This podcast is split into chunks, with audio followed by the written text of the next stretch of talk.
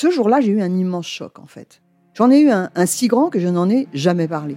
En fait, adolescente, je me sentais déplacée, comme un, comme un geste ou comme une parole peuvent être déplacées. En famille, en amour, au travail, en société, trouve-t-on jamais tout à fait sa place? Ce sentiment d'être en adéquation avec soi-même, de se rapprocher de la personne que l'on a l'ambition d'être.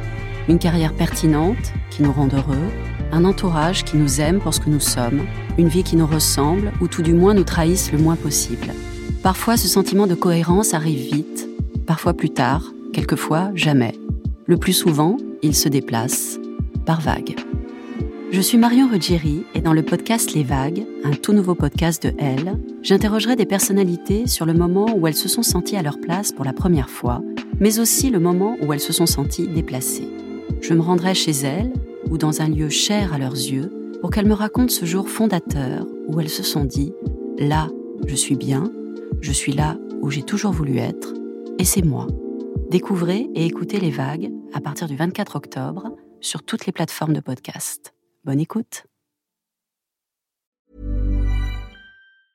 Hey, I'm Ryan Reynolds. Recently, I asked Mint Mobile's legal team if big wireless companies are allowed to raise prices due to inflation. They said yes. And then when I asked if raising prices technically violates those onerous two-year contracts, they said, "What the f*** are you talking about? You insane Hollywood ass."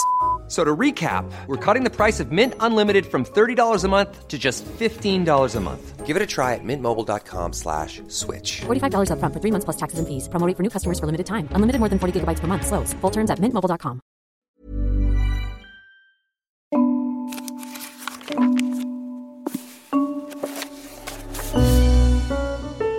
Une nuit, en librairie.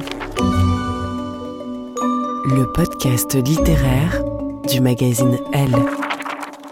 Une nuit, en librairie.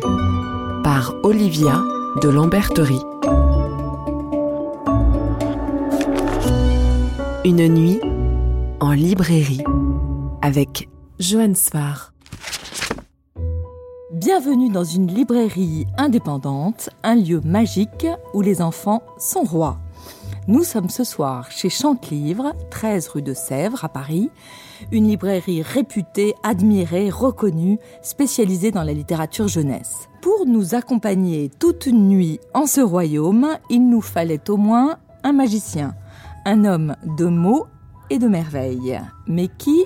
Suspense. Le soir est tombé, nous voilà enfermés chez Chantelivre avec un dessinateur, conteur, auteur de bande dessinée, romancier, diariste, philosophe, cinéaste. C'est un homme qui crée entre ciel et terre, entre imagination et réalité. C'est le plus joyeux des pessimistes dont j'aime l'esprit depuis longtemps. Et cet auteur est aussi un lecteur. Chic, chic, chic, nous voici enfermés pour une nuit en librairie avec Johan Sfar. Bonsoir. Bienvenue Johan. Merci. Alors le principe est simple comme bonsoir. Nous allons nous promener parmi les milliers d'ouvrages et vous allez vous raconter au travers de ceux qui vous ont nourri et bien sûr de ceux que vous avez écrits. Ça me va. Une nuit, en librairie. Merci de nous accueillir Alexandra Flaxu. Bienvenue. Vous êtes la directrice de cette caverne d'Ali Baba. Oui. Combien de titres est-ce qu'on peut trouver ici? Alors aujourd'hui, ce soir, il doit y en avoir à peu près 35 000 références. Sur une année, il y en a plus, parce que les livres ils tournent, certains s'en vont et d'autres arrivent. Néanmoins, chez nous, je pense que notre spécificité, c'est qu'il y a peut-être euh, à peu près à peu près la moitié de ce stock-là, qui sont des livres qu'on appelle de fond dans notre jargon. Ça veut dire des livres qui sont là aujourd'hui, dont certains étaient là il y a 10 ans, peut-être d'autres étaient là même il y a 20 ans, et certains il y a 30 ans, voire Ouais. plus. Oh là là, oui, c'est des, des vrais classiques ceux-là. Exactement. Alors question piège. Vous êtes une spécialiste de la littérature jeunesse, un enfant accroché à ses écrans, rétif à la littérature. Qu'est-ce que vous lui donnez comme livre? Alors je me dis que s'il est accroché à ses écrans, peut-être que vous parlez d'un préadolescent, peut-être que après avoir lu le dernier livre que j'ai lu, qui m'influence un petit peu là dans votre description, je me dis que peut-être que c'est un garçon qui a plein d'imagination, qui adore euh, se faire peur.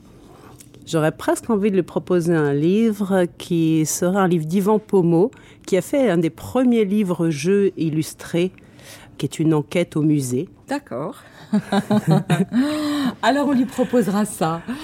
C'est un livre euh, dans lequel on peut se promener par plein de biais, puisque c'est un livre un peu enquête et jeu, et dans lequel la lecture de l'image prend autant de place que la lecture du texte, qui est un bon moyen de séduire un lecteur un peu réticent. Notre invité est donc euh, Johan Sfar, qui est un lecteur pas du tout réticent. quel, euh, quel album, euh, quels sont les aspects des mille facettes de Johan Sfar que vous aimez, que vous préférez? Il y a mille aspects, mais il y a quand même je trouve des points communs très forts à ces mille aspects. Parce que Johan Sfar, pour un libraire, c'est d'abord un auteur qu'on trouve dans à peu près tous les rayons, quand même. et plusieurs fois par mois éventuellement. Ça, c'est des paroles de libraire, celui qui range, qui classe. Mais en même temps, il y a des fils conducteurs qu'on retrouve partout. Le dessin, évidemment, est très présent, mais parfois c'est du roman, il n'y en a pas. L'imaginaire est très présent. Tout à l'heure, je parlais de vampires et de personnages qui font peur. Euh, il y a presque toujours un petit garçon, il y a presque toujours un lien entre du quotidien pour moi, des histoires familiales, un retour à l'enfance, à des choses très, euh, je pense, qui peuvent évoquer à tous les enfants parce que c'est très quotidien et très sensible, et quelque chose qui relève de l'imaginaire et de cet imaginaire qui est peuplé de monstres qui nous ramènent aux peurs très fondamentales et profondes, et on trouve quelqu'un peut-être qui nous aide à les surmonter. Voilà ce que ça m'évoque, l'univers du Svar. Merci beaucoup. Ça me beaucoup. Merci beaucoup. Et pour rebondir, euh, vous venez, euh, Johan Sfar, de réaliser un film merveilleux, Petit Vampire, qu'on ne peut malheureusement plus voir. Mais en attendant, on peut lire la série du même nom. Et effectivement, ce petit livre délicieux, Petit Vampire, le film d'horreur, publié à l'école des loisirs, avec des vampires, des fantômes, des monstres, et une créature qui s'appelle Marguerite qui a une très mauvaise haleine et qu'on envoie immédiatement se laver les dents. Vous dites que vous êtes un énorme trouillard. Ah oui. Et moi, je pense que le fil conducteur de toute votre œuvre, complètement éclectique, c'est que vous aimez avoir peur et que vous aimez faire peur. Oui, avec ce site singulier que j'ai peur du réel, j'ai peur du vrai monde, et, les monstres et les fantômes et les machins m'aident à donner un visage à mes craintes, et, c'est le cas de la plupart de mes personnages. Ils ont, là en l'occurrence, ce petit vampire et le film d'horreur, tous ses copains sont des vampires, mais par contre il a peur d'aller voir un vrai film d'horreur. Donc ça, ça, résume tout mon travail, et, c'est un débat qui est assez imbécile, mais qui revient très fort. On a aujourd'hui des romanciers français qui débarquent derrière un micro et qui disent la fiction est morte. quand j'étais au CM2, je croyais que ce débat était terminé, mais il semble que les jeunes générations aiment se, aiment se poser cette question-là. Chez moi, c'est déchiré entre les deux. Il n'y a, pas une seule de mes histoires qui soit pas nourrie au contact du réel et je suis incapable d'écrire sans faire ce que Bachelard appelait le, coup de talon au sol qui va provoquer l'envol vers du surnaturel ou vers une pensée dialectique ou vers une recherche. Donc le, réel m'intéresse s'il met le feu aux poudres. Et je m'efforce, avec plus ou moins de bonheur selon les livres, d'avoir la même implication quand je m'adresse à des grands et quand je m'adresse à des enfants. Vous posiez la question comment faire pour faire lire un enfant qui n'aime pas les livres? Il y a un truc qui marche à tous les coups, c'est poser le livre sur la table et dire surtout n'ouvre pas ce livre, il n'est pas de ton âge et là, là, on est certain que le livre va être ouvert, va être feuilleté, va être. D'ailleurs, l'éclectisme que vous voyez dans mes productions, c'est le cas aussi euh, chez moi dans ma bibliothèque, dans les livres que j'achète. Et j'ai toujours laissé tous les livres accessibles euh, aux enfants et aux visiteurs de la maison. J'ai jamais eu le cas d'un gamin qui ouvre un livre et qui en sorte choqué ou qui en sorte pas bien ou qui dit ce livre-là n'est pas pour moi. Enfin, j'ai du mal à imaginer ce que c'est qu'un livre qui ne serait pas pour soi. Il y a une chose qui caractérise votre œuvre pour les enfants et pour les adultes, c'est que vous naviguez toujours entre euh, le rire et les larmes. Vous habillez le drame euh, d'une très grande joie. Dans Petit Vampire, il y a un enfant dont les parents sont morts et l'autre dont les parents sont morts vivants. Oui, c'est ça. C'est le réel et l'imaginaire. C'est, je suis pas là pour faire peur aux gamins. Je suis pas là pour les faire broyer du noir. En revanche, ils savent que la mort existe et je suis là pour donner un visage à leur terreur pour qu'ils jouent avec. Je, je suis très peu moraliste, mais par contre, je leur présente des personnages qui ont vécu un drame. C'est comme des pièces d'un jeu, comme vous, vous évoquiez, et je m'arrange pour qu'ils soient le plus facile à copier, le plus facile à dessiner. Quelqu'un m'a dit un jour, les, les, adultes te demandent des dessins tandis que les enfants t'en offrent. Ah. C'est le meilleur résumé du rapport au lectorat jeunesse, c'est-à-dire dès qu'on travaille pour les gamins, on croule sous les dessins. Il y, a, il y a également une simplicité du rapport à la jeune lectrice ou au jeune lecteur qui n'est pas impressionné quand il vient voir euh, une autrice ou un auteur. Il, vous parle de manière très naturelle. Quand il a trouvé ça nul, il le dit. Moi, j'ai besoin de ça. J'ai besoin qu'on continue à me dire attention, celui-là, il est nul. Par contre, celui-là, je l'ai bien aimé. Tel personnage, il est insupportable. Là, je suis très content. Et dans vos livres, il y a des monstres. Il y a des monstres sacrés aussi, d'ailleurs. Il y a des morts vivants. Est-ce qu'écrire, c'est pas une façon de garder vivants les morts moi, j'ai un mélange de sale gosse et de bon élève. C'est-à-dire que je, passe ma vie à vouloir rendre hommage à des figures tutélaires grâce auxquelles je me suis construite, que ce soit Dali ou Brassens ou Gainsbourg. En fait, j'arrête pas de rendre hommage à tous ces pères et ces mères imaginaires que j'ai eus. Et euh, par ailleurs, j'ai envie de faire le sale gosse, mais j'y parviens jamais vraiment. C'est-à-dire que j'ai l'impression que j'ai parfois une provocation de, de, gamin de CM2, mais quand je revois des types que j'aimais bien comme Brassens ou Gainsbourg, j'ai l'impression que c'est le même genre de provocation. C'est-à-dire, c'est une provocation qui veut se faire remarquer à l'école, mais qui n'a pas non plus totalement envie de se faire foutre dehors. Oui. Alors justement, à propos de musique, la bande son de Petit Vampire, c'est Chantal Goya Bécassine, c'est ma cousine. c'est ainsi. Mais moi, je voulais savoir, quand vous travaillez, qu'est-ce que vous écoutez? Est-ce que vous écoutez ça? Oh God, oh God, I'm so fantastic. Thanks to Freddy, I'm a sexual spastic. And my name is Bobby Brown. Watch me now. C'est Frank Zappa, ça? Oui. Ah oui, bien sûr que j'écoute ça. Watch me now. Ou alors, est-ce que vous écoutez ça?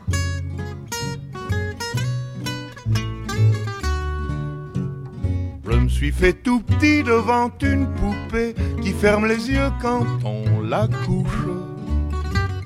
Je me suis fait tout petit devant une poupée qui fait maman quand on la touche. Ah oui, je peux aussi écouter Brassens. Mais oui, c'est vrai, j'écoute ça. Un mot au sujet de Chantal Goya, parce que quand j'ai amené le texte du roman aux éditions L'École des loisirs, oui. première réaction d'Hélène Millot, mon éditrice, elle m'a dit Mais tu peux pas mettre Chantal Goya parce que les jeunes gens d'aujourd'hui sauront pas ce que c'est. Alors j'ai proposé un astérisque avec marqué chanteuse pour enfants du siècle dernier. Zappa ou Brassens hein? J'aime les deux. Ce qui me plaît, ce qui me plaît chez Zappa, c'est l'inventivité, le, le, caractère pléthorique de sa discographie et euh, ça déclenche l'intelligence. Écouter Zappa, c'est la, la, surprise de la note d'après. Je me sens euh, élève admiratif de Zappa. J'aimerais bien faire en dessin ce qu'il fait en musique.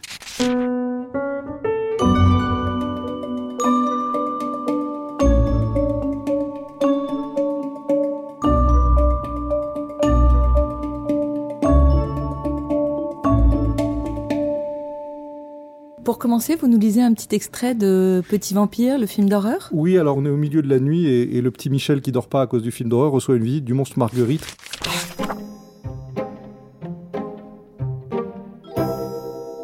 Le gros monstre, 135 kg, a accepté d'aller se nettoyer la bouche dans la salle de bain de Pépé.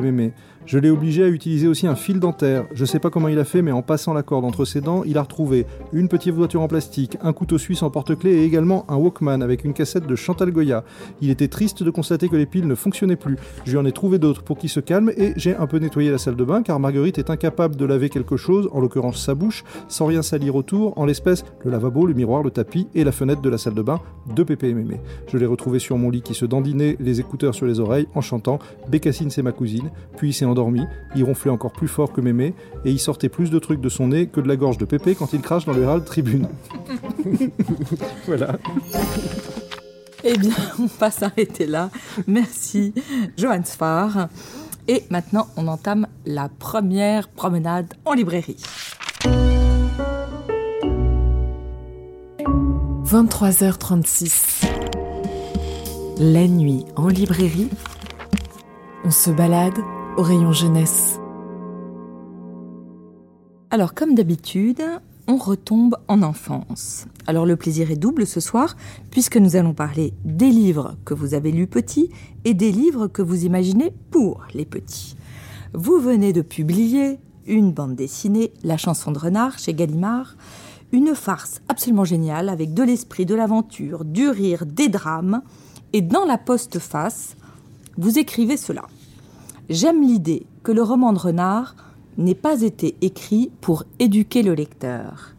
Il n'avait, semble-t-il, aucune autre fonction que le divertissement rageur. Enfants, fuyez les traîtres qui prétendent vous faire la leçon au lieu de vous raconter une histoire. C'est ça, pour vous, le secret de la littérature jeunesse? Ah, c'est vital, parce que c'est le seul espace où ni le professeur, ni les parents, j'allais dire, ni le prêtre ne vont mettre la main. Donc c'est le lieu où l'enfant peut trouver sa propre voie en choisissant un livre. Donc s'il ouvre un livre pour qu'on lui fasse à nouveau la leçon, euh, l'espace de liberté, il l'aura pas. Et le vertige des branches du roman de Renard, à l'inverse des fables de La Fontaine, c'est que quand on arrive à la fin de la petite histoire, il n'y a pas de morale. Et ça, ça laisse les gamins face à un vide copernicien. Ils voient tous retourner et ils vont choisir pourquoi ils ont aimé. Il n'y a même pas de morale sociale. C'est même pas le peuple, Renard. Renard, c'est un noble désargenté qui se fait taper dessus et par les régnants, et par les pauvres, et par tout le monde. Et il veut juste remplir son ventre. Et parfois, il y a même certaines branches du roman de Renard où il est méchant gratuitement, sans en retirer aucun profit. Quand il s'arrange pour que son pauvre cousin le loup ait la queue coupée par la glace, il n'en tire aucune autre satisfaction que la douleur de son compère. Et je dois dire que ça me réjouit profondément. Alors vous expliquez aussi dans cette postface que c'est Madame Klein, votre institutrice, comme le monsieur Germain de Camus, qui vous a fait découvrir Renard euh, Ah alors oui. que vous étiez au CP. Ah oui.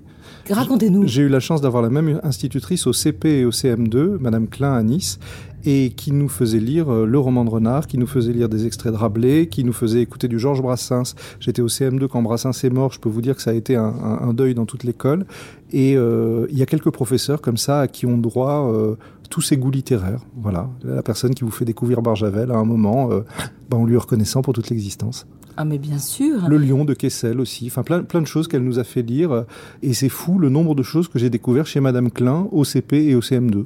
Qu'est-ce qui vous donnait des livres à part Madame Klein quand vous étiez petit? Ah bah tout le monde quand même, parce que j'ai eu une éducation de tous les côtés, dans ma famille d'Algérie, dans ma famille d'Europe de l'Est, chez les copains, les bandes dessinées, avec petite place pour les livres d'horreur ou pour les livres effrayants, qui étaient difficiles à trouver. Et je, je reviens à ce qu'on disait au début, non seulement quand on dit c'est pas de ton âge, mais en plus quand c'est épuisé, on le trouve plus, il y en a plus chez l'éditeur, ça crée une fringale de livres euh, extraordinaires. D'ailleurs, si la fermeture, je l'espère momentanée des libraires, crée une fringale de livres chez nos contemporains, je serais très très heureux. Ça produirait le même effet que chez moi, euh, les livres d'horreur quand j'étais petit. Allez, venez, on va se promener parmi ces rayons incroyables pour chercher les livres qui vous plaisent.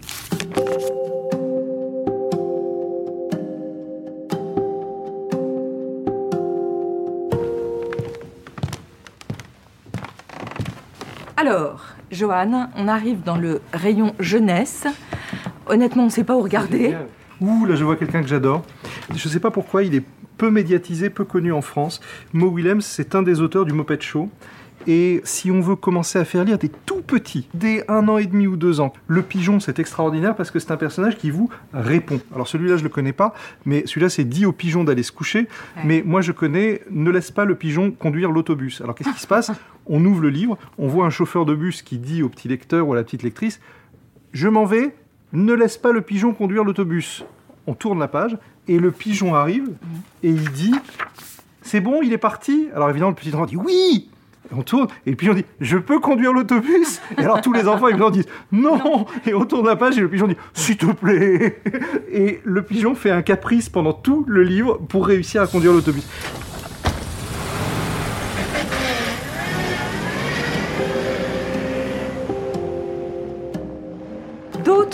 D'autres merveilles de toujours. Alors oui, moi je suis très influencé par les illustrateurs qui en plus sont auteurs. William Steig, c'est un des, des plus bouleversants des dessinateurs américains. C'est un peu l'équivalent d'un mélange entre Roland Topor peut-être et Quentin Blake chez nous. Je crois qu'il a été boxeur, mais j'en suis pas certain. Il a fait des livres très poétiques comme L'âge où les gens portaient des chapeaux. C'est des titres comme ça. Et par exemple, il y a un livre, je me souviens plus exactement du titre, mais c'est un grand-père et son petit garçon qui s'ennuient. Et le grand-père dit On va faire une pizza. Et alors, qu'est-ce qu'il ferait Il prend le petit garçon, il le jette en l'air, il le fait tourner comme une pâte à pizza, il le met sur la table, il le roule, il lui fait tomber des post-it dessus et il dit voilà, la pizza est prête. Et il réussit à faire tenir tout un livre avec ça. Et donc, le dessin de William Steig, c'est un des dessins qui m'a le plus influencé dans ma pratique. Ça a commencé très compliqué au début et en vieillissant, il s'est mis à dessiner sans crayonner, de manière très simple, avec des aquarelles extrêmement légères Alors, il y a un personnage que vous connaissez peut-être de William Steig, c'est Shrek. Bien sûr. Mais avant d'être aussi beau que vous le voyez au cinéma, Shrek était dessiné de manière, à mes yeux, plus sensible, plus bizarre et peut-être plus provocante chez William Steig, qui est un dessinateur qui me bouleverse à chaque fois que j'ouvre un de ses livres. Et chez vous aussi, il y a des grands-pères chez moi, il y a des grands-pères. Chez moi, moi j'ai besoin que les personnages aient toujours un lien, ou familial, ou émotionnel. Et j'ai besoin que les personnages ne soient pas égaux. Il faut toujours qu'il y en ait en situation de force, en situation de faiblesse, en situation de désir. Et à chaque fois qu'on me dit qu'un sujet va pas être possible pour des gamins, je me dis toujours, ça dépend à quelle hauteur on le regarde. Vous avez aussi choisi Oh, une merveille. bah oui. Quentin. C'est très prétentieux, mais j'allais dire que Quentin Blake est un ami. En tout cas, ça fait partie des, des êtres humains les plus précieux pour moi sur Terre. J'ai la chance de le connaître depuis euh, bah, plus de 20 ans. Et je crois qu'avec Sampé, il fait partie des deux plus grands dessinateurs vivants. Il a un sens de la musique, la mélodie dans le dessin, c'est incroyable. Il a une pratique de l'aquarelle qui fait honte à tous ceux qui, comme moi, ont osé prendre un pinceau un jour. Il utilise le vide, l'espace pour le texte, tout ça. Je- vous le connaissez sans doute parce que c'est l'illustrateur de Roald Dahl. Sûr. Tous les grands romans de Roald Dahl ont été humanisés par Quentin Blake. Parce qu'il y a, il y a une violence terrible chez Roald Dahl qui est adoucie par le dessin de, de Quentin Blake. Euh, si, si on lit euh, du Roald Dahl sans le dessin de Quentin Blake, la brutalité nous vient, parce que euh, Roald Dahl, il a connu la guerre, il a connu tout ça, et Quentin Blake, il humanise tout. Il y a une très belle histoire sur leur relation. Quand il avait fait The Big Friendly Giant, le bon gros géant, Mhm. Euh, Roald Dahl, donc. Voilà, Roald Dahl, quand il a écrit ça, Quentin Blake lui a écrit et lui a dit Mais je, je suis ravi de l'illustrer, mais à quoi ressemble ce géant? Et Roald Dahl a envoyé par la poste une de ses plus vieilles sandales à Quentin Blake et il lui a dit Il porte ces chaussures-là. Oh, c'est Et- génial. alors j'ai une autre anecdote qui me fait beaucoup moins rire. Quand j'ai eu la chance, de, de- une des premières fois où j'ai vu Quentin Blake à Londres, je lui ai dit, mais enfin, vous n'avez illustré que les romans jeunesse de Roald Dahl, mais il a écrit des nouvelles adultes, et en particulier des nouvelles pornographiques, qui sont extraordinaires de méchanceté. Pourquoi ne les avez-vous pas illustrées? Et je me disais, peut-être parce qu'il est prude, peut-être parce que les Anglais ceci, les Anglais cela. Et avec l'élégance qu'il caractérisait dans un français meilleur que le mien, il m'a dit, mais Johan, parce qu'on ne me l'a jamais demandé. Et alors, je vous ai demandé aussi ce que vous lisiez ou ce que vous lirez à vos enfants. Vous avez deux grands-enfants et un tout petit garçon. Et là, vous avez fait une sélection absolument extraordinaire. Pagnol, Kessel, Prévert et les Fables de La Fontaine. Ah oui. Que je Chagall, crois vous donner. Bah oui, on a choisi par Ah, Chagall, plaisir. puisque vous êtes le peintre de Chagall. Les Fables de La Fontaine, je crois que ce sont vos deux grands-mères qui vous les offraient. La grand-mère du Maghreb et la grand-mère d'Europe de l'Est. C'est vrai, c'est vrai. Il y avait euh, ce musée euh, Marc Chagall, Message biblique à Nice, qui est le premier musée que j'ai visité enfant. Et les toiles de Chagall étaient immenses. Elles avaient l'air d'être faites à la gouache, c'est peut-être pas le cas. Et ces fables de La Fontaine étaient illustrées de la même façon. Donc on voyait pratiquement le, sacrifice d'Isaac et le corbeau et le renard faites de la même main. Ça me paraît être une initiation formidable. Et là aussi, ça humanise la Bible. Ça la rend beaucoup plus sympathique. Alors ensuite, euh, les romans autobiographiques de Marcel Pagnol, Le château de ma mère, La gloire de mon père, quand il raconte son enfance, c'est bouleversant parce qu'à la fois, il y a ce qu'il y a de commun avec nous et il y a, c'est pas que je sois nostalgique, il y a ce qu'on a perdu. J'ai eu euh, le triste privilège de me retrouver sur France Inter au lendemain de l'attentat de Nice et je savais qu'on allait me parler de l'attentat de Nice et j'ai passé la nuit au téléphone avec mes copains de Nice. J'ai dit qu'est-ce que je peux dire pour éviter de dire des conneries? Et il y a un copain qui a fini par me dire dis aux gamins qu'il faut écouter à l'école et que s'ils fermaient plus le- leur gueule quand le professeur parle, on n'aurait plus à parler de séparatisme culturel. Et je crois que se fonder tous ensemble dans des enfances parfois imaginaires, parce que Marcel Pagnol, il raconte vraiment son enfance, mais enfin Goscinny, quand il raconte le petit Nicolas, il l'invente. Mais sûr. ces grands textes qui nous font des souvenirs d'enfance communs, ils sont essentiels. Et moi, je, je fais partie des gens qui n'ont jamais trouvé honteux de dire mes ancêtres, les Gaulois, puisque mon ancêtre, c'est Astérix, et c'est un ancêtre imaginaire. Et alors le lion de Kessel, j'aime beaucoup parce que je suis un, amoureux, mais je ne suis pas un pacifiste. Et je suis euh, amoureux des écrivains combattants. Je suis amoureux de Romain Gary, de Roald Dahl, de Joseph Kessel, de ces types que, en France, on pardonne pas aux écrivains d'avoir su piloter un avion pendant que d'autres se planquaient.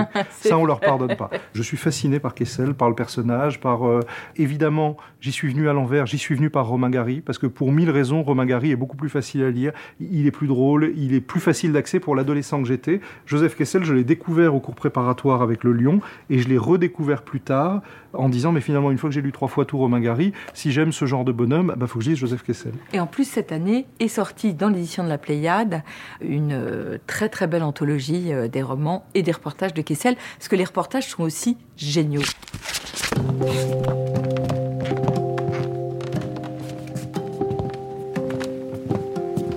Alors, Johan, on continue parmi les milliers milliers d'ouvrages parce que on va aller chercher au rayon des poches ceux que vous avez lus adolescents. Ah oui, avec plaisir. Une nuit en librairie. 1h24. Les livres de l'adolescence, il y en a un, moi, que je n'ai jamais lu. Vous m'avez dit que Malpertuis de Jean Ray, ça Oui. c'était vraiment un livre qui avait compté. Oui, vous savez, Maupertuis, c'est le nom du terrier de renard, dans le roman de renard. Et euh, Jean Ray, c'est le grand novelliste d'horreur belge. On a appelé ça le réalisme fantastique, son style. Et le genre de récit, c'est par exemple les contes du Fulmar. C'est un cargo qui fait le tour de, de- de- de la mer de Chine. Et à chaque arrêt, il y a des créatures démoniaques qui montent dans le bateau. Et ça fait des récits de 10, 20 ou 30 pages. Ouais. Euh, il a été également le créateur de Harry Dixon, cette copie de Sherlock Holmes dont Alain, Ren- Alain Ouais. René voulait faire un film. Ouais. Il recevait des couvertures américaines de Sherlock Holmes et il inventait des nouvelles, parfois écrites en néerlandais, parfois en français. Euh, Malpertuis, c'est son seul roman. Il a été adapté au cinéma par, euh, je crois, par Orson Welles. C'est l'histoire d'une maison dans laquelle se trouvent tous les dieux grecs qui n'existent plus assez parce qu'on croit plus assez en eux. Donc c'est devenu une espèce de famille euh, dégénérée. Euh, donc c'est un récit de maison hantée, c'est un récit familial. Et le, le- le style de quand on dit qu'on n'a pas de grands auteurs fantastiques en Europe, lui c'est le plus grand. C'est pour moi il est au niveau de Lovecraft. Jean Ray Malpertuis. Après, Ah ouais. Portnoy et son complexe de Philippe Roth, qui est le livre qui a été choisi par tous les écrivains qui ont enregistré ce podcast. C'est le livre d'Union en librairie. On ne peut pas devenir écrivain si on n'a pas lu Bah, Portnoy. si on parle d'adolescence, c'est le livre de l'adolescence. Et surtout, moi j'aime pas le faire le malin. Quand un bouquin a été vraiment important, je crois qu'il faut Mhm. insister dessus parce que il fait partie de la formation. Ça fait partie du.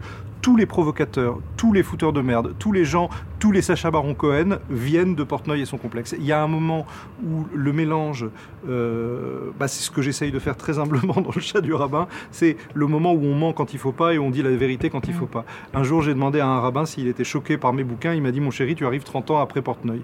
Et, euh, Génial comme réponse. et- et c'est c'est un livre formidable parce que c'est aussi le livre des excès permis en littérature. Jusqu'où on peut aller quand on décrit une scène entre l'hyperréalisme du sperme qui va grésiller sur la lampe des cabinets à la façon horrible de parler d'une femme en lui expliquant à quel point elle a une tête de singe. Je ne sais plus comment il explique Ouais. ça, comment il raconte ça. Moi, je crois que le, un des angles morts du progrès actuel, c'est que l'homme hétérosexuel n'ose plus raconter à quel point il est dégueulasse. Et ça, d'un point de vue scientifique, c'est dommage, parce que vous allez vous imaginer que vous êtes entouré de types qui sont devenus bien, et ça va être la déception quand vous les verrez pour de vrai. Il y a, il y a une honnêteté chez, chez Philippe Roth quand il décrit l'abomination et de son désir et de son égarement par rapport aux parents. Il pratique une espèce d'auto-antisémitisme qui est, qui est- qui est fascinant, c'est-à-dire qu'il a une détestation de lui-même qui est formidable. Moi, je, je trouve ça... Toute l'adolescence tient là-dedans. En même temps, l'enjeu, notre enjeu avec nos garçons, c'est de les élever pour qu'ils soient dégueulasses et en même temps des types bien. mais ils prendront de la distance. C'est Mm. agréable d'être capable de s'avouer euh, ce qu'on a de monstrueux pour Mm. se distancier par rapport à ça. Parce que la pire chose, c'est de planquer sous le tapis. Titre génial et le singe devint con, signé Cavana. Ah, ça, c'est un titre d'actualité. Bah, moi, quand j'étais ado, je me cherchais euh, des papas, des copains, des mentors. Et Cavana, c'est vraiment ça. On commence à le lire par les, les, les Rital, les Ruskov, Mhm. c'est-à-dire des livres autobiographiques mémoires, où il raconte son enfance d'immigré. Et ensuite, on découvre le grand scientifique Cavana qui vous explique pourquoi on est entouré d'imbéciles. Il explique que ça a commencé à la préhistoire et il a ces dessins extraordinaires où il dessine des hommes préhistoriques qui ont euh, des poils pubiens sur la tête et sur les fesses et qui se débrouillent avec ça. C'est un éthologue, c'est un, un éthologue de la bêtise humaine et c'est c'est un matériau inépuisable. Donc euh, oui, il faut absolument lire François Cavana, surtout en ce moment. Cavana, c'est une bonne petite, euh, un trait d'union formidable pour aller vers le rayon bande dessinée. Moi, je veux bien.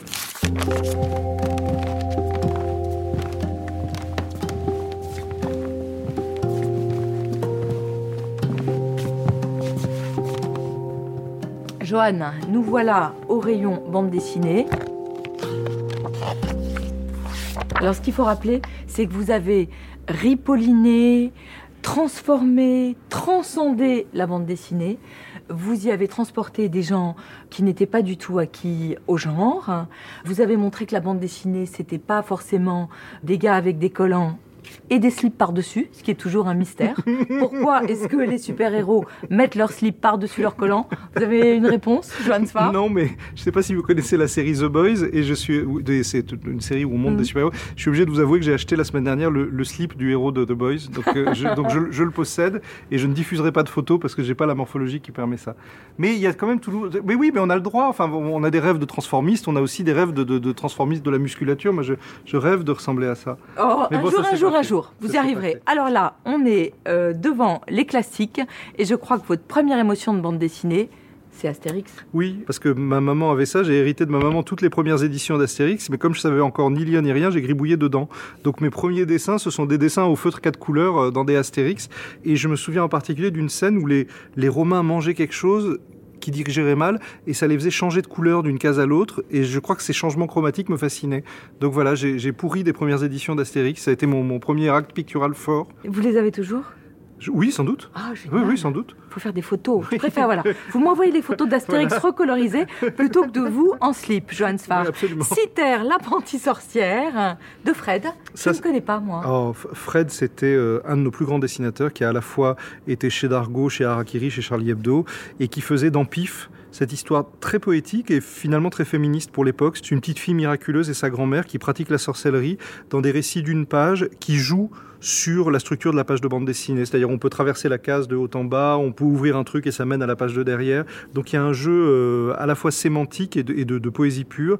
C'est un peu notre, euh, c'est un peu notre Alice au pays des merveilles en bande dessinée, l'apprentie sorcière euh, citaire.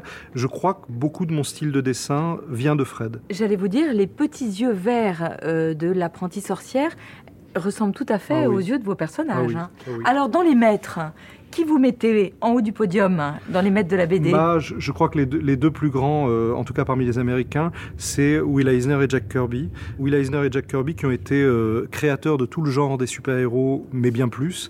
Will Eisner qui a créé ce qu'on a appelé un peu pompeusement le roman graphique, mais le moment où on dit ben, une bande dessinée de 200 pages en noir et blanc qui raconte quelque chose, c'est aussi intéressant qu'un roman. Et chance pour vous les jeunes, il a écrit des méthodes de bande dessinée Ah, qui s'appellent euh, l'art séquentiel ou quelque chose comme ça. ouais. Je vous invite à vous plonger dedans. C'est un médium qui n'a pas changé depuis une centaine d'années. Donc euh, l'art séquentiel de Will Eisner, ça va tout vous apprendre sur comment faire des bandes dessinées. Parce que j'ai oublié de dire dans ma présentation que vous étiez aussi professeur. Alors là, il y a des super-héros. Votre super-héros préféré, c'est lequel?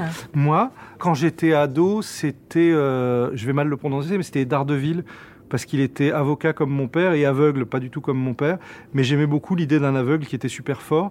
Et puis, c'était un super-héros contre la pègre. C'est-à-dire qu'il il sauvait pas l'Empire State Building, il réglait des, conflits de quartier entre plusieurs gangs. Et ça, ça me plaisait beaucoup. Le côté. Moi, j'aime bien le lien entre le super-héros et le roman noir. Ça, ça m'intéresse beaucoup. Quand ça devient cosmique, je me sens moins concerné.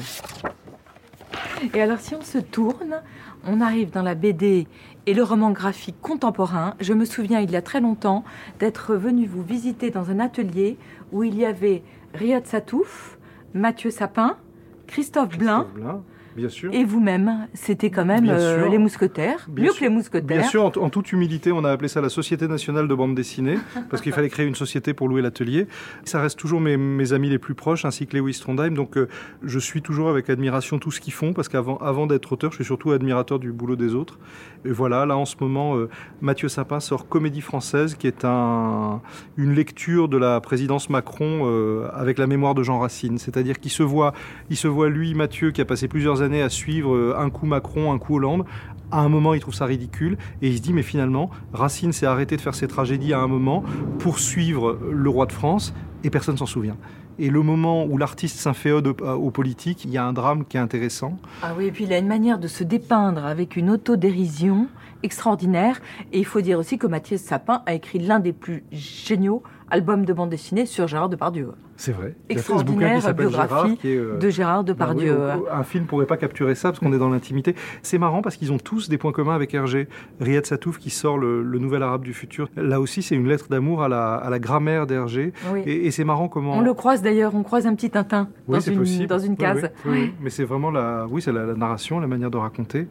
Il y a tellement d'auteurs euh, et d'autrices de bande dessinée. Et Blin plus- qui, euh, qui avait euh, été euh, découvert par le grand public avec euh, Quai d'Orsay, qui était génial Ouais. aussi. hein. Christophe Blain, c'est un, un immense dessinateur et d'imagination et d'après-nature.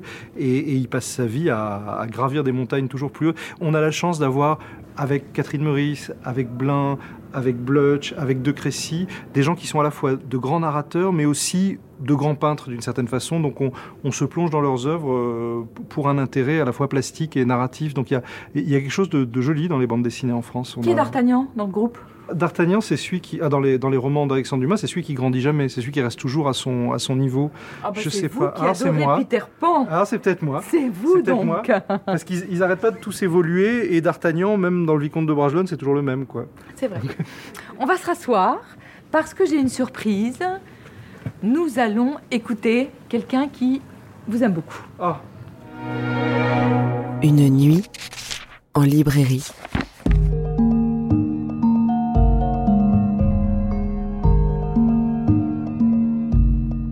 En fait, moi, j'ai rencontré Johan il y a peut-être 15 ans. Et c'était mon premier festival d'Angoulême. Pour moi, c'était comme aller à Cannes, quoi. F- complètement fou. Et euh, train du retour euh, pour revenir d'Angoulême, mon train est annulé et je me retrouve euh, dans un train qui n'était pas le mien. Et euh, je m'assieds et en fait, assis en face de moi, je vois qu'il y a, il y a Johan Sfar.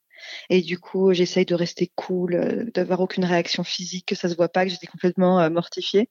J'envoie des textos à mes copains en disant euh, tu devineras jamais qui est assis en face de moi dans le train, c'est pas possible. Et en fait, au bout d'un moment, je pense parce qu'il se faisait chier, on commence un peu à parler et donc j'essaie d'être euh, naturelle et normale. Et il me dit ah mais tu dessines aussi, d'accord Qu'est-ce que tu fais Tout ça. Donc je lui raconte en étant pas du tout intimidée bien sûr.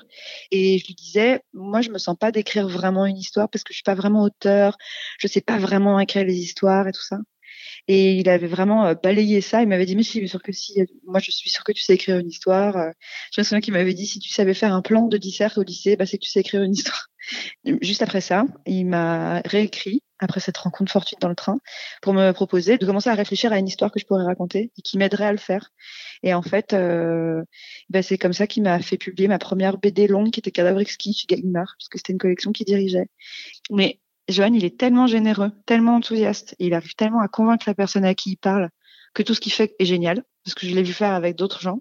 Enfin, je lui dois énormément pour ça, parce que euh, je pense qu'il y croyait vraiment plus que moi, en fait. Et après, en plus de ça, il est resté de très bons conseils. On a euh, collaboré, on a fait une bande dessinée ensemble, et c'est vraiment quelqu'un que j'aime énormément. Mais en plus de ça, j'oublierai jamais ça. Voilà. Alors on a reconnu Pénélope Bagieux, que vous avez donc édité. Qu'est-ce que vous aimez chez Pénélope? Tout, mais il y a une chose qu'on dit pas assez, parce qu'il y a un versant politique dans son travail, il y a une narration extra, mais il y a une chose qu'on dit pas assez, c'est que c'est une dessinatrice extraordinaire. Elle a un sens de la synthèse, de la narration, de la ressemblance.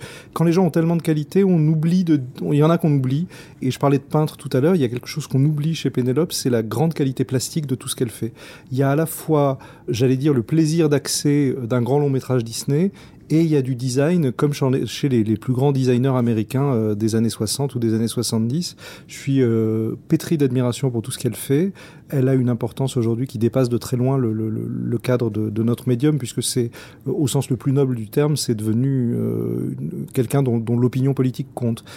Au-delà de ça, moi, mon goût personnel, c'est quand elle fait des fictions, parce que euh, quand elle fait les biographies de culottés où en quelques pages, elle résume des figures importantes, c'est bien parce que par le récit, elle montre des destins féminins, donc on n'est pas dans de l'idéologie, on est dans du récit, et c'est encore plus éclatant quand elle a fait California Dreaming, où elle raconte un groupe de musique, du début à la fin, et euh, évidemment elle s'intéresse à Mama Cass, c'est-à-dire celle qui a priori est la plus, euh, la plus désavantagée de la bande, et on la suit dans ses névroses, dans toutes sortes de choses.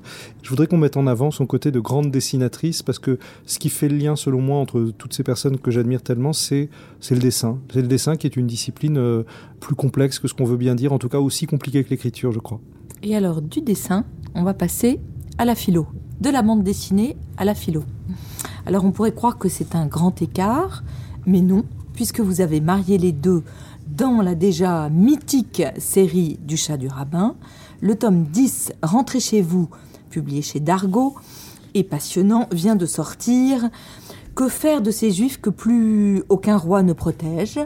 Il y a des pages bouleversantes, notamment deux ou trois pages à la fin d'un grand-père et de petits-enfants qui vont au musée de la déportation de Jérusalem et qui se baladent dans l'allée des Justes.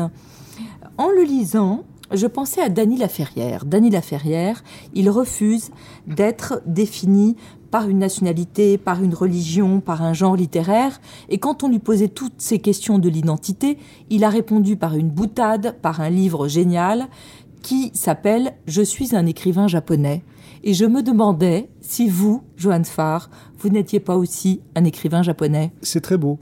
C'est très beau parce que dans mon petit clan, vous parliez de Pénélope, vous parliez de Riyad Satouf, il y a un raccourci très commode qui consiste à dire ah bah elle elle est féministe, lui il est arabe, lui il est juif. Or en fait, tout notre travail consiste à se débarrasser de ce manteau et embrasser une vision, euh, oui, humaniste, si ce terme a encore un sens, c'est-à-dire qu'on questionne l'absurdité de nos propres familles, l'absurdité de nos propres origines, et peut-être un des dialogues fondateurs du chat du rabbin que je raconte avec un petit peu de pudeur pour une fois, parce que je suis pas très pudique normalement, dans ce dixième volume, c'est quand même là que je voulais en venir. C'est le moment où j'étais au musée de la déportation, j'avais 7 euh, ou 8 ans, avec mon grand-père d'Europe de l'Est, provocateur, dont toute la famille était morte pendant la Shoah par balle, et mon père, qui fulminait d'une certaine façon de ne pas avoir pu casser la figure à Hitler parce qu'il était enfant et il était en Algérie. Et mon père me dit, après avoir vu toutes les photos de déportés, mon père me dit, tu comprends, Hitler a tenté de nous exterminer, il faut que tu fasses plein d'enfants. Et là, mon grand-père arrive, et mon grand-père, qui venait de voir la liste des disparus de sa famille, vient voir et dit, dis à ton père que tes parties génitales ne servent pas à combattre Hitler. Et j'ai grandi dans l'admiration de ces, ces, deux bons hommes, euh, tous plus machos l'un que l'autre, et cette opposition me fonde et c'est ce que j'ai essayé de raconter dans le chat du rabbin. Je suis pas uniquement dans le camp du chat, je suis aussi dans le camp du rabbin, je suis aussi dans cette... Le chat du rabbin est né au décès de ma grand-mère d'Algérie et au moment de l'attaque du 11 septembre, quand on a essayé de nous vendre un choc des civilisations. Et je me suis dit, mais à chaque fois qu'on parle du Maghreb, c'est pour annoncer de mauvaises nouvelles ou pour dire des mensonges, parce que le, le Maghreb, c'est quand même pas le monde arabe, c'est le Maghreb. Et j'ai essayé très consciemment de créer un espace réenchanteur sur le Maghreb, qui est pas, euh, je crois pas que ce soit spécifiquement un récit juif, c'est un récit sur des juifs du Maghreb, qui sont euh, à peu près autant dans la merde dans les années 20 qu'aujourd'hui à Paris. Finalement, j'aime bien l'idée qu'on règle aucun problème et qu'on n'arrive, on n'arrête pas de tartiner d'autres problèmes par-dessus. Et j'ai l'impression que tout ça vous résume euh, très bien. Je disais tout à l'heure que vous étiez le plus joyeux des pessimistes. Moi, j'ai l'impression que vous êtes heureux quand même.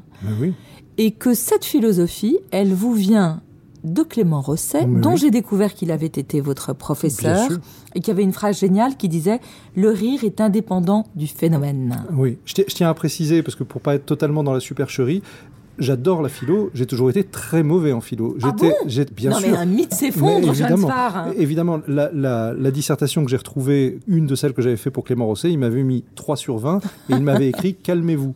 Il n'empêche qu'on est resté très amis, euh, justement parce qu'il était très lucide sur mon manque de capacité en philo. Et lui, il détestait l'idée du bonheur, ça l'énervait prodigieusement. Ce qu'il appréciait, c'était la joie. Et cette phrase, la joie est indépendante du phénomène, elle résume tout. C'est-à-dire que Alain Chabal disait de manière plus simple, il disait chaque matin tu décides soit tout est grave, soit rien n'est grave. Ça c'est un peu mon guide dans l'existence.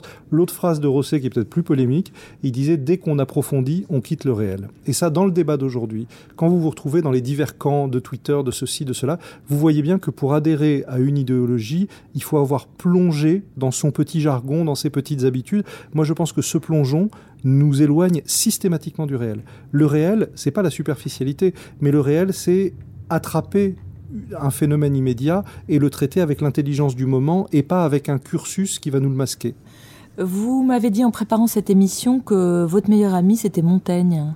Oui, oui, parce que justement, dans, des études de philo qu'on peut parfois trouver arides et on se dit, mais comment se fait-il que les seuls mecs qu'on a envie de fréquenter euh, datent de l'Antiquité?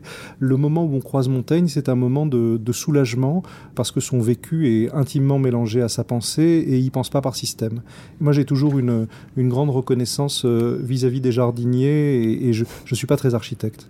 Et alors, comme votre parole est d'or pour justement les ados, les jeunes, les étudiants, petite sélection si jamais nos auditeurs avaient envie de se lancer dans un livre de philo Oui, il y a une chose très importante à dire sur la philo, c'est que c'est beaucoup plus facile à lire que le roman. Parce que le roman, il faut euh, se projeter, il faut s'imaginer, il faut tout ça. Tandis que la philosophie, elle répond à toutes les questions bêtes que vous vous posez au quotidien la force du philosophe, c'est que contrairement à plein de mauvais professeurs, ils vont pas vous amener la réponse. Ils vont de, vous donner des outils pour penser davantage.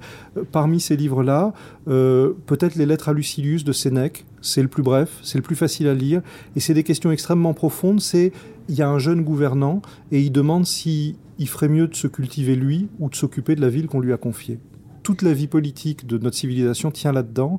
Et ces grands livres, souvent, ils enfantent d'autres livres. Par exemple, les Lettres à Lucilius de Sénèque ont eu une réponse chez Diderot de longs siècles après, où Diderot a répondu l'inverse. Donc un livre, il n'existe que parce que des gens lui ont répondu, l'ont adapté au théâtre, l'ont interprété au cinéma.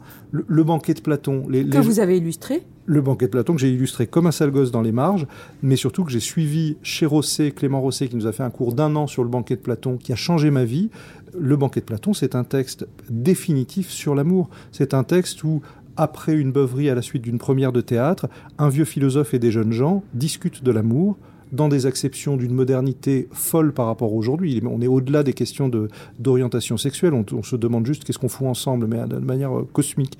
Il faut lire ça et on ne regardera plus jamais son amoureux, son amoureuse ou son amant de la même façon. C'est un texte là encore euh, qui n'est pas exempt de pessimisme, mais que j'aime beaucoup. En roman-roman sans image, c'est peut-être le seul genre que vous n'avez pas encore abordé encore, le vrai grand roman d'amour. Ah oui, c'est vrai. Mais parce que mais pourquoi donc, Johannes Farr? Mais, mais, parce que je n'y crois pas. Je crois qu'il n'y a rien de plus beau que le destin de deux êtres, que tout ça. Mais je ne crois pas beaucoup à, aux, œufs qu'on fait battre en neige. Pourquoi j'aime tellement, euh, pourquoi j'aime tellement Albert Cohen et Belle du Seigneur et ce genre de livres? C'est parce qu'il y a un moment, on s'aperçoit que ce ne sont pas des romans d'amour, que c'est l'inverse, que ce sont des, romans qui sont des remises en question euh, totales du romantisme, de ce que nous ont appris les Russes, de tout ça. Je, Cohen est tellement bouleversant parce qu'il n'y croit pas. Euh, Romain Gary euh, nous brise le cœur parce qu'il sait dès le début que ça va être un échec. Donc ça, ça me touche beaucoup. Après, j'ai pas, je sais pas, je sais pas faire ça. Ah, ah, ah. Alors justement, vous venez de prononcer le nom d'un auteur. Et maintenant, pour terminer cette émission, on va rentrer dans votre bibliothèque idéale. Il y a une phrase que j'aime beaucoup dans le dernier livre de Patti Smith qui s'appelle L'année du singe. Elle explique que pour connaître un écrivain, en l'occurrence elle parle de Pessoa, il vaut mieux aller voir les livres qu'il lit plutôt que les livres qu'il écrit. Vous êtes ah d'accord avec ça? Mais bien sûr. Mais bien sûr, de toute façon, quand un auteur vous dit qu'il n'a pas le temps de lire, vous pouvez cesser de lui adresser la parole. C'est le, je ne sais pas ce que c'est qu'un auteur. Le centre du truc, c'est le lecteur. Le centre du truc, c'est de tenir un livre et, d'avoir des fascinations. D'ailleurs, euh, moi, mes dessinateurs préférés ressemblent pas à mes dessins. Mes romanciers préférés ressemblent pas à mes livres. Donc, euh, on, a, oui, on aimerait bien ressembler à nos modèles, mais enfin, on leur ressemble pas tant que ça. Alors là, on a un autre invité, un auteur qui vous est justement très cher.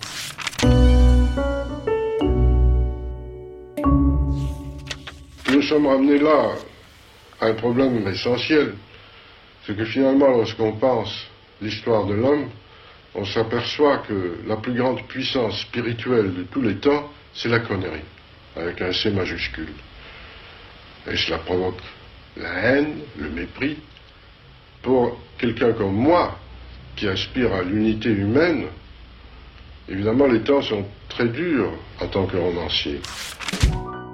Alors vous avez reconnu ah, C'est Romain Gary. Oui, moi je peux pas vivre sans lui, parce qu'il me fait rire, parce que c'est l'inventeur des plus grandes punchlines au monde, et euh, on dirait que c'est un écrivain juif américain perdu en Europe, et il se crée une admiration pour le général de Gaulle, et, et il devient une erreur génétique. Je trouve formidable Romain Gary si j'en avais un à garder, parce que c'est un des moins lus, je ferais lire La tête coupable. Ça raconte le, désespoir d'un savant atomiste français. Il se pardonne pas d'avoir euh, créé la bombe à hydrogène, donc il tombe amoureux d'une Tahitienne et elle le trompe avec un type plus jeune et plus musclé que lui. Et c'est le récit de son chagrin. C'est vraiment très drôle. Enfin, c'est très drôle à force d'être déprimant. Je ne le connais pas. Je vous ai demandé aussi ce qu'il y avait comme livre drôle dans votre euh, bibliothèque idéale et vous m'avez répondu Gogol, ce qui n'est pas immédiatement... Euh, Nicolas Gogol Oui. Ah oui, tout de même. Oui, tout de même parce que Bon, donc c'est ce moment où les Russes se sont mis à se passionner pour leur terroir. Lui, ça a été l'Ukraine. Et il se met, il demande à sa mère des, petits contes ukrainiens. Il dit tiens, raconte-moi. Et il y a un conte où, euh, par exemple, tout le monde s'est déguisé. Il y a eu un carnaval dans le village. Il y en a une qui s'est déguisée en sorcière. Il y en a un qui s'est déguisé en Il y en a même un qui s'est déguisé en juif. Voilà, c'est que des histoires comme ça. Et mon livre préféré, c'est Taras Bulba. Taras Bulba, c'est un récit d'aventure, de combat, avec un héros qui est indéfendable parce que à part être le chef des Cosaques, il est méchant, il tue tout le monde, il est extrêmement cruel. On trouve tout dans ces livres-là. Moi, moi j'ai besoin de tragicomique. On peut être drôle dans la cruauté aussi. Il y a, il y a, euh, il y a ça chez Isaac Babel aussi, qui était un, un, un de ses contemporains. Il y a, il y a un récit d'Isaac Babel où, où des vieux types reviennent d'un pèlerinage à la Mecque et il y en a un qui espère mourir sur le chemin parce qu'on est béni quand on meurt sur le pèlerinage et d'autres personnages font exprès de le soigner juste pour l'emmerder pour qu'il reparte en bonne santé. Parmi vos livres de chevet, celui auquel vous revenez tout le temps, c'est Sherlock Holmes. C'est Sherlock Holmes et je sais pas pourquoi. J'ai une passion pour Conan Doyle. Euh, Chez moi, le classique absolu, c'est lui. Je sais pas pourquoi, quand j'ai des blocages littéraires, quand je sais pas écrire, je prends un Sherlock Holmes et je lis deux, trois phrases. Je les ai connus quasiment par cœur, ces bouquins-là. À un moment, là maintenant j'ai pris un peu de distance, mais ça reste euh, des livres sur le primat de la raison, finalement des odes amoureuses à la dialectique. Sher- Sherlock Holmes, ça en fait partie. Quand c'est écrit par Conan Doyle, c'est inégalable. Après, tous les autres pastiches de Sherlock Holmes m'intéressent moins, mais au cinéma, ça me plaît aussi, dans les oui, films de j'allais la vous Hammer. dire, même les films sont bien. Ah oui, oui, oui, c'est un grand classique. Je vous ai demandé un livre sublime et vous m'avez dit, parce que vous avez l'esprit de contradiction, bah, je vais faire tout le contraire. Et j'ai dit le parti pris des choses de Francis Ponge. Parce que le sublime, je le trouve pas en littérature. Je sais pas pourquoi. Je le trouve face à la mer ou, euh, ou je sais pas quoi. Le parti pris des choses, c'est formidable parce que c'est un livre sur les objets. Une des plus belles pages, c'est celui, je crois, sur les poignées de porte, où il explique que le drame des rois, c'est qu'ils pousseront jamais une poignée de porte. Je suis très sensible à ça. Comme dessinateur qui travaille d'après nature et qui travaille à, à la force de son regard, donc de choses qui sont pas loin, le parti pris des choses, ça me correspond très bien. Et puis, un auteur que vous aimez également et qui, je crois, vous a donné envie de l'adapter au cinéma? Ah oui, c'est Frédéric Dard, c'est l'auteur de San Antonio. Moi, je, je, bouffe du San Antonio au kilomètre parce que euh, les fois où je suis déprimé, il me remonte le moral. Il me fait marrer comme personne. J'ai la certitude qu'une vie suffira pas pour lire tout ce qu'il a écrit. Et n'en déplaise au grincheux, il n'y a pas de déchets. C'est-à-dire qu'on peut ouvrir un San Antonio à n'importe quel moment, la qualité est la même. Oui, moi, mon rêve, c'est de créer euh, soit un film, soit une série télé sur San Antonio parce que parce que personne veut le faire, parce que ça fait tellement peur à tout le monde de dire ah non mais t'imagines pas faire ça actuellement, mais je pense justement que c'est pour ça qu'il faut faire ça actuellement. Et puis c'est un type qui a l'ampleur de Goscinny et peut-être même d'Alexandre Dumas parfois. Comme Frédéric Dard, comme euh, Georges Simenon, comme Modiano, vous écrivez tout le temps. Pourquoi vous écrivez tout le temps? Parce que c'est un travail, parce que je crois pas au talent, parce que je crois beaucoup au travail, je crois beaucoup à détester le livre qu'on vient de faire et se dire qu'on fera mieux après. De toute façon, écrire tout le temps ou passer 20 ans pour faire un livre, c'est la même chose, c'est être terrifié par l'œuvre finie, avoir la- le sentiment que ce sera jamais à la hauteur de nos modèles, et je m'y mets parce que j'ai toujours le sentiment que je peux faire mieux que celui d'avant. D'ailleurs, je me plante, peut-être que c'est une longue dégénérescence, ma carrière, j'en sais rien. Mais euh, en tout cas, Non, je... non, you're fishing for compliments. non, en tout cas, je suis heureux. Quand... mais En tout cas, j'écris pas dans la souffrance. Je suis heureux quand j'écris, je suis heureux quand je dessine, et je suis anxieux quand je ne le fais pas. Donc, euh, je cherche le bonheur comme tout le monde. Il y a une légende qui vous concerne. On dit que lorsque vous écrivez un roman, vous écrivez 17 pages par jour. C'est vrai? Oui. Mais pourquoi 17 Parce qu'après, c'est mauvais. Et qu'en dessous, c'est coincé. J'ai, faut s'y mettre tous les jours, même quand on a l'impression d'être pas inspiré. Il faut raconter la suite, la suite, la suite. Et je sais qu'en dessous, en dessous, je m'écoute écrire. C'est, j'essaie de faire des belles phrases. et Il y a rien de pire. C'est Beck BD qui disait ça. Il disait, c'est difficile d'écrire parce que c'est facile. Et quand on s'écoute écrire, quand on a l'impression de faire des belles phrases, c'est un cauchemar.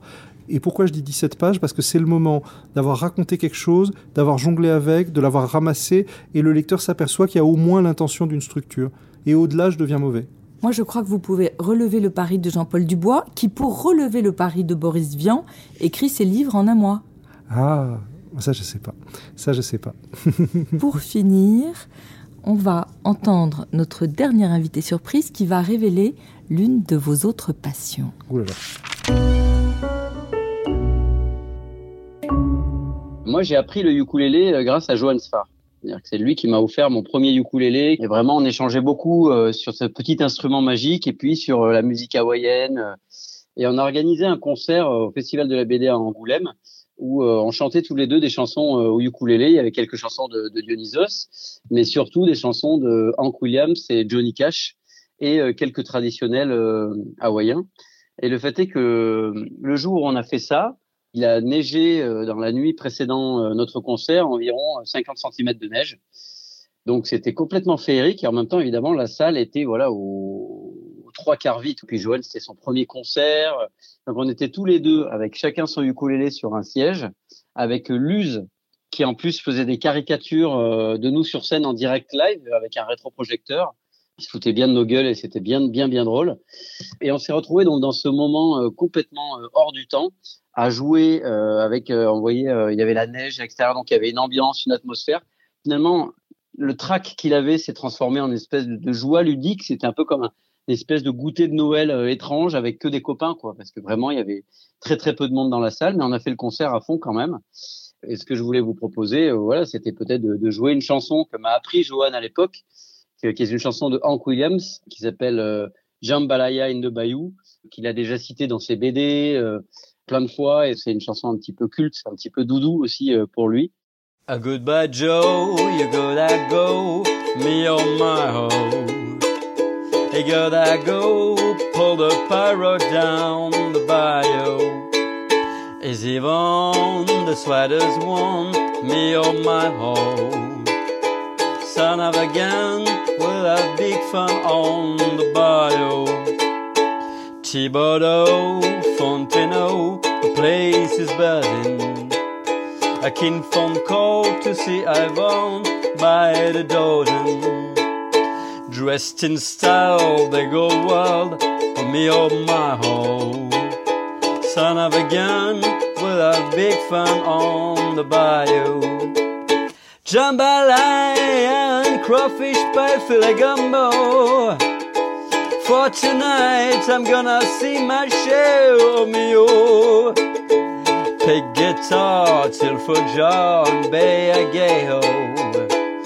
Son of a gun, we'll have big fun on the bayou. C'est un chouette cadeau, hein? Il est génial. Il est génial, c'est Mathias Malzieu, c'est mon copain. Moi, je suis tout content d'avoir des copains chanteurs parce que je suis fasciné par les chanteurs et les musiciens. Et c'est vrai, parfois, ils sont sympas, ils disent Viens, on chante une chanson. Alors moi, je suis trop content, j'y vais. Vous en êtes tout de la musique? Je me suis remis à la guitare manouche depuis deux mois. J'avais laissé tomber depuis longtemps. Et j'essaye d'endormir mon fils avec tous les soirs. Et le pédiatre dit qu'il faut pas. Il dit qu'il faut lui apprendre à s'endormir tout seul. Si, alors, du coup, euh, il dort pas. Alors on le prend avec nous dans le lit et on dort pas non plus. Bon, alors euh, on va vous offrir des livres. vous allez lui lire des livres pour qu'il s'endorme. Une nuit en librairie.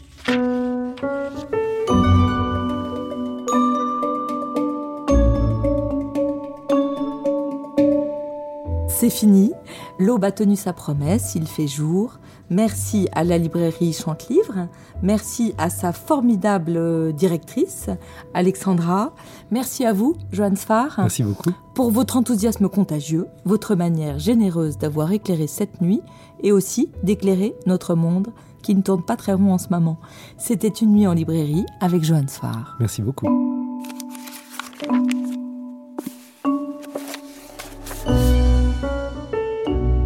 Une nuit en librairie. Toutes les nuits en librairie sont en podcast sur les plateformes de streaming.